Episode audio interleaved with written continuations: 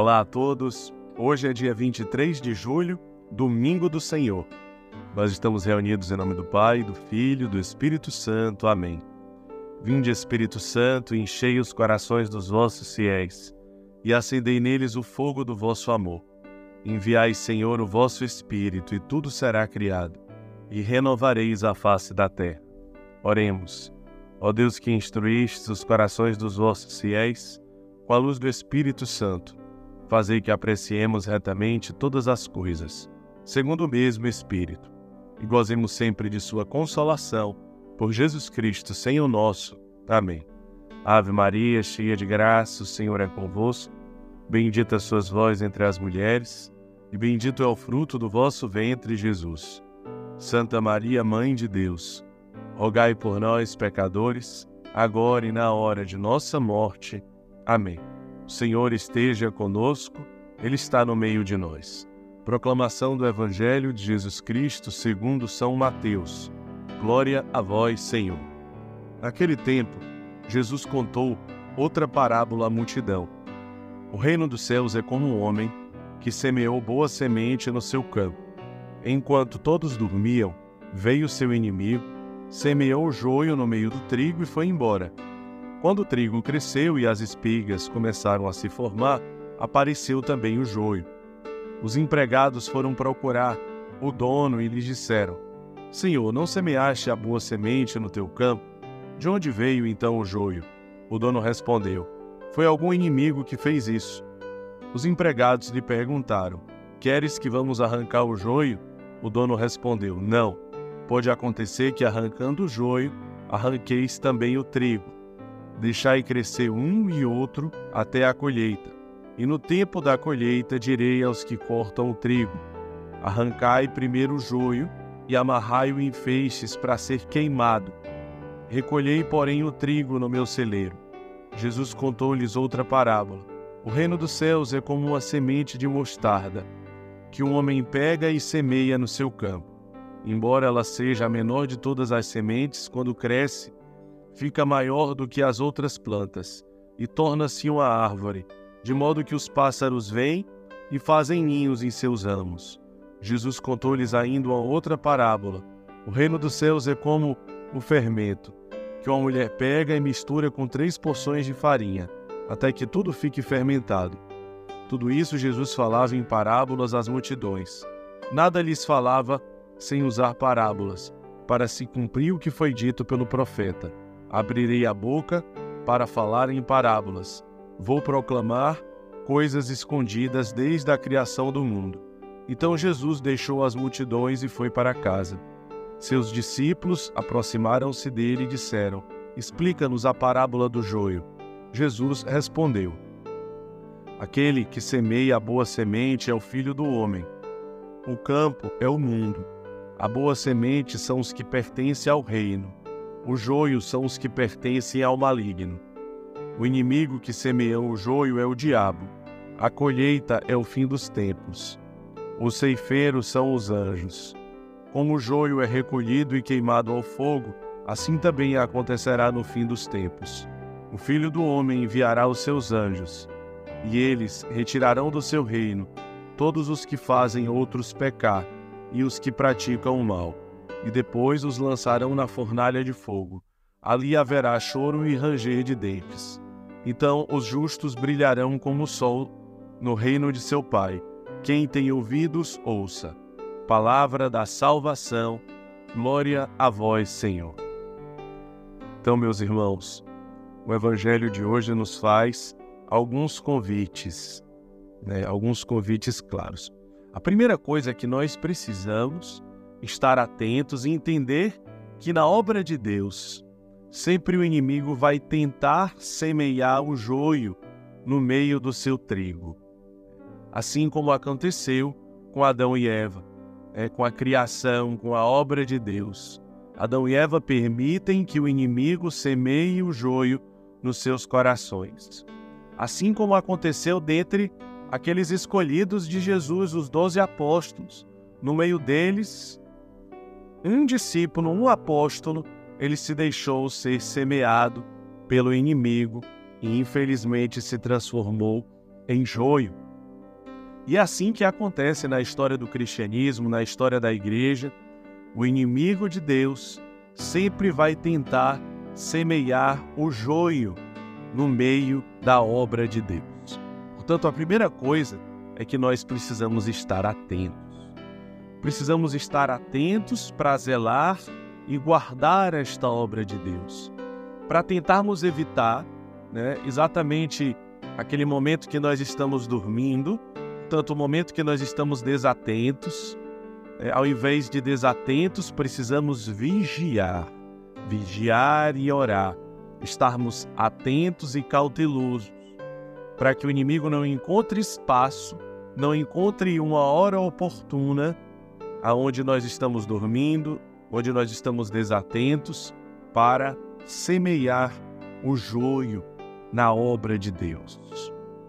Então, como que nós podemos evitar? Como que nós podemos impedir? Quando, por exemplo, alguém né, pode costumar murmurar.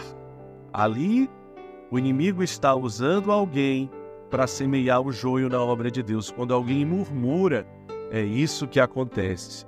Quando alguém reclama, murmura, né, traz as suas, é, o seu desânimo, a sua, é, a sua desmotivação, é, a sua falta de fé, a sua falta de esperança, e através das suas atitudes, às vezes através da sua indiferença, através da sua omissão, ele vai sendo joio porque ele vai contaminando o trigo. Às vezes sem falar nada, mas simplesmente com a sua omissão, com seu egoísmo, seu comodismo, a sua indiferença, vai contaminando outras pessoas que também vão sendo alcançadas por essa mesma omissão, por essa mesma indiferença, esse relativismo, diante da resposta que aquela obra de Deus precisa dar. As casas que precisam ser abertas, os retiros que precisam acontecer, os eventos, os jovens que precisam ser evangelizados, as famílias, as crianças nos centros sociais, os irmãos que precisam ser acolhidos. Algumas pessoas, na sua mornidão, elas infelizmente acabam semeando o joio através da sua indiferença. É quando elas não fazem a evangelização ser feliz, ficam indiferentes. Aquilo é observado, querendo ou não, aquilo é observado pelas outras pessoas e a indiferença vai se propagando, o relativismo, a mornidão, o desânimo. Pior ainda quando existe a fofoca, as murmurações, as reclamações e todo aquele mal ele vai sendo semeado, as feridas. Então aqui está um joio terrível que muitas vezes alcança a obra de Deus e nós precisamos estar atentos para impedir que isso seja semeado na obra de Deus. Precisamos cortar a raiz e, como guardiões, evitar que a obra de Deus, que aquela lavoura de Deus que está sendo semeada com tanto cuidado seja contaminado com o joio. A segunda coisa é que nós devemos ter cuidado para não personificar o joio em pessoas. Ah, então o joio é aquela pessoa, aquela pessoa é o trigo, né? Porque quando você lê o Evangelho, talvez você possa é, é, ter essa interpretação, mas nós precisamos tomar cuidado para nós não cairmos no pecado de julgar o irmão, de condenar o irmão, né? de determinar que simplesmente ele é joio.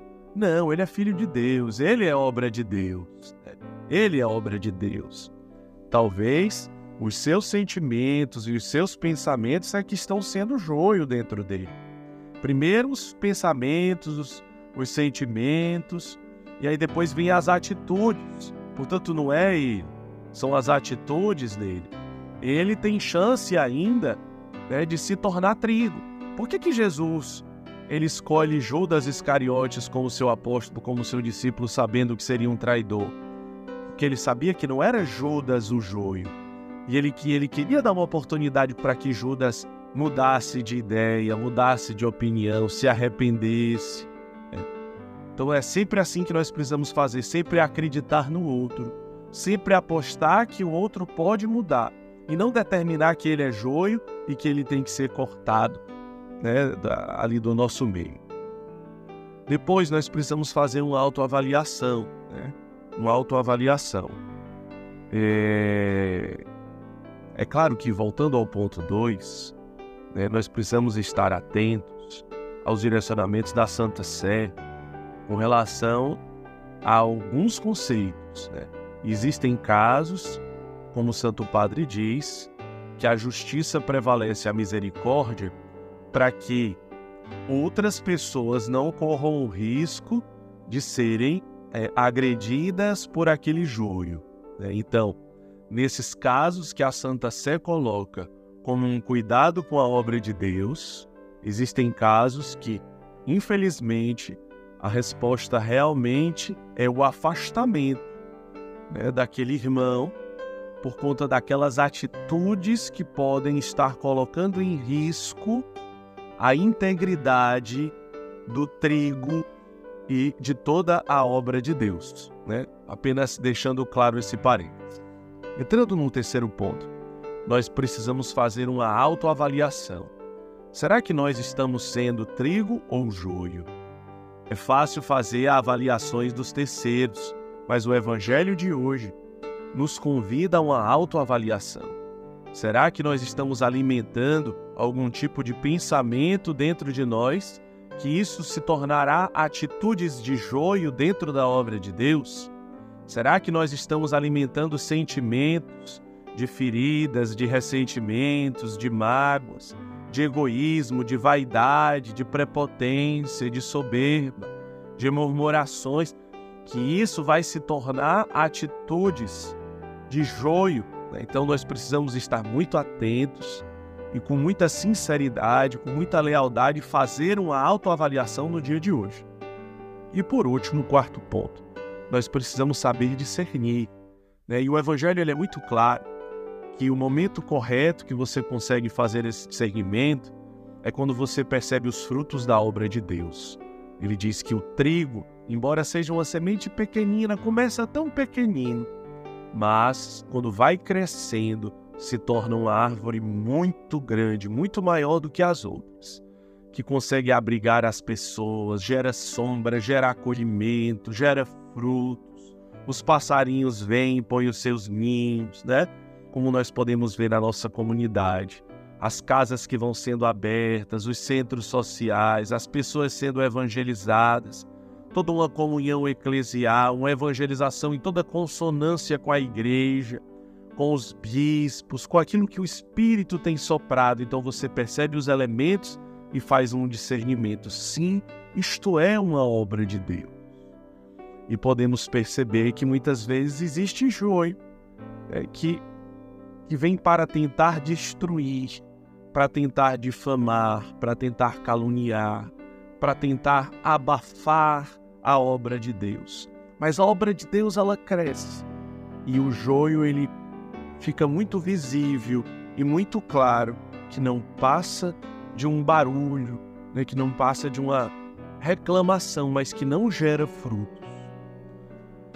Então, meus irmãos, né, aqui nós temos elementos muito profundos no dia de hoje para o nosso discernimento, para a nossa oração e especialmente para que a gente possa encarnar esta palavra na nossa vida, eliminando todo tipo de joio que possa estar ameaçando o nosso coração, os nossos sentimentos, os nossos pensamentos, para que o trigo possa crescer livremente dentro de nós e através de nós e ao nosso redor. Que Deus nos abençoe, em nome do Pai, do Filho e do Espírito Santo. Amém.